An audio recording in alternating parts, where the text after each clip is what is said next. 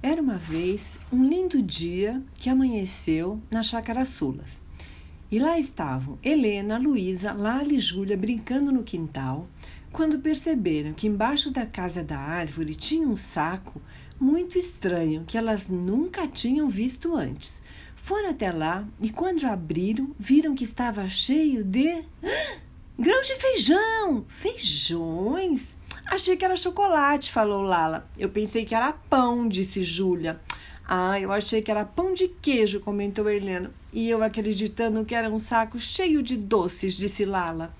Bem que ficaram desapontadas, mas como nos últimos tempos andavam brincando de jardinagem, resolveram plantar os feijões e deixá-los lá bem quietinhos.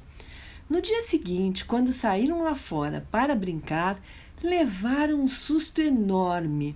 No lugar onde plantaram os feijões havia uma árvore muito grande que não tinha fim. Ia furando as nuvens e crescia cada vez mais, cheia de brotos de feijão. As primas se entreolharam e resolveram subir na árvore para saber o que estava acontecendo. Subiram, subiram com todo cuidado e, quando chegaram bem acima das nuvens, encontraram um enorme castelo. Foram se aproximando com todo cuidado e de repente viram um garoto se aproximar, fazendo sinal para que ficasse em silêncio.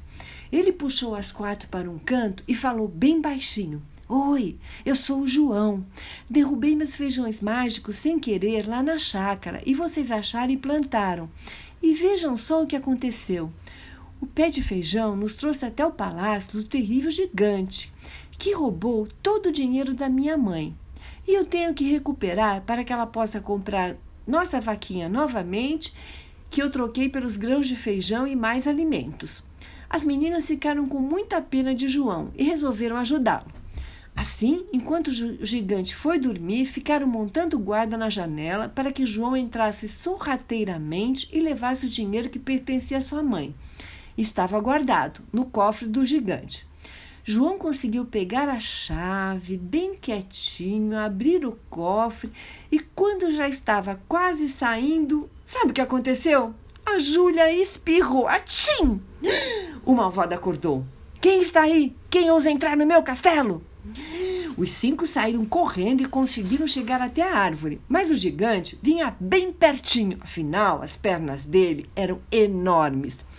Os pequenos desceram voando e assim que ultrapassaram as nuvens, felizmente a árvore se partiu em dois com o peso do gigante, deixando o malvado para trás, e ninguém sabe para onde ele foi. Ufa, estavam de volta em segurança. João agradeceu muito toda a ajuda e prometeu que assim que conseguisse reaver sua vaquinha e levar alimentos para sua mãe, voltaria um dia para brincar com elas. Puxa, esse foi mesmo um dia de muitas emoções. E o pé de feijão, como mágica, voltou a seu tamanho normal e tudo ficou muito bem. Beijinhos da vovó que ama muito vocês. Boa noite.